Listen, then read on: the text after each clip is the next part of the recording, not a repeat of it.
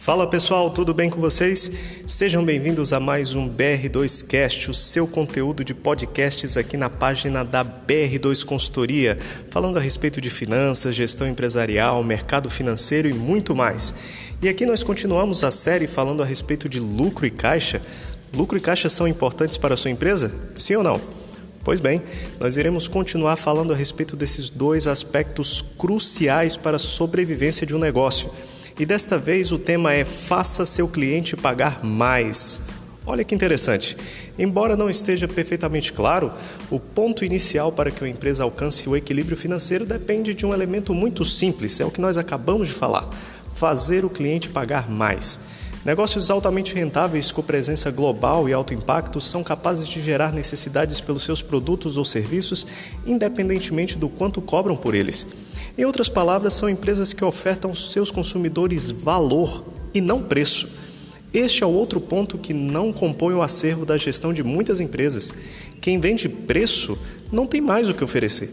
Além do mais, existe certa miopia quanto aos fatores que influenciam na decisão de compra.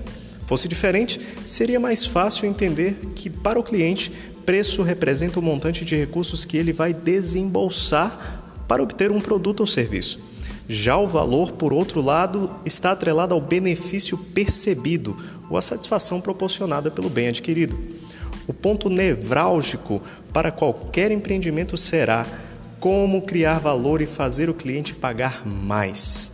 Essa é a pergunta crucial. De início, importa que o empresário tenha muito bem definido qual é o seu mercado.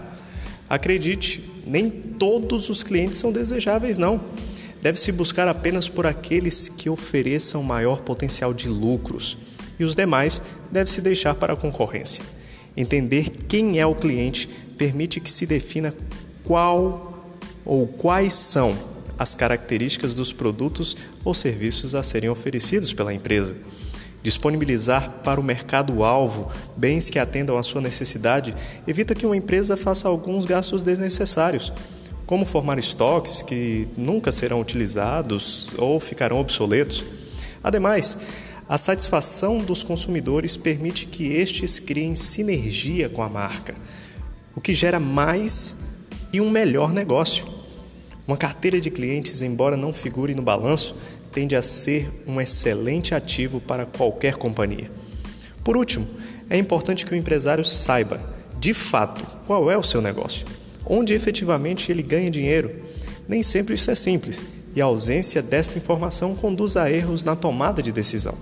Uma empresa pode focar em fatores que contribuirão muito pouco com o sucesso dela. E diversos fatores concorrem para melhorar o relacionamento com os clientes e, consequentemente, fazê-los pagar mais.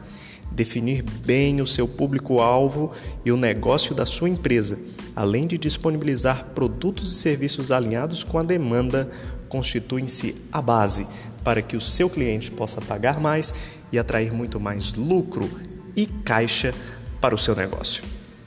Fiquem ligados nos próximos podcasts aqui do BR2Cast e estejam